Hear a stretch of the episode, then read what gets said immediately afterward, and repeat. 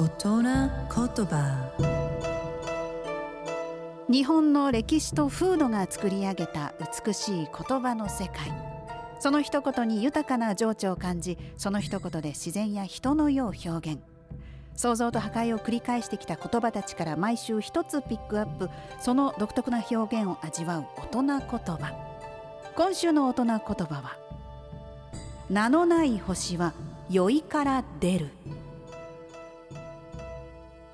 これ初めに出てくるものにろくなものがない。ということの例えです。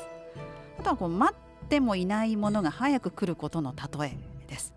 まあ、確かに期待してない時の方が何か当たったりするっていうことありますよね。どうでもいいものことこそ早く来ちゃうって。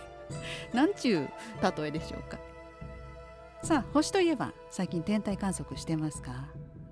忙しくて星空を見上げる余裕なくなってませんか？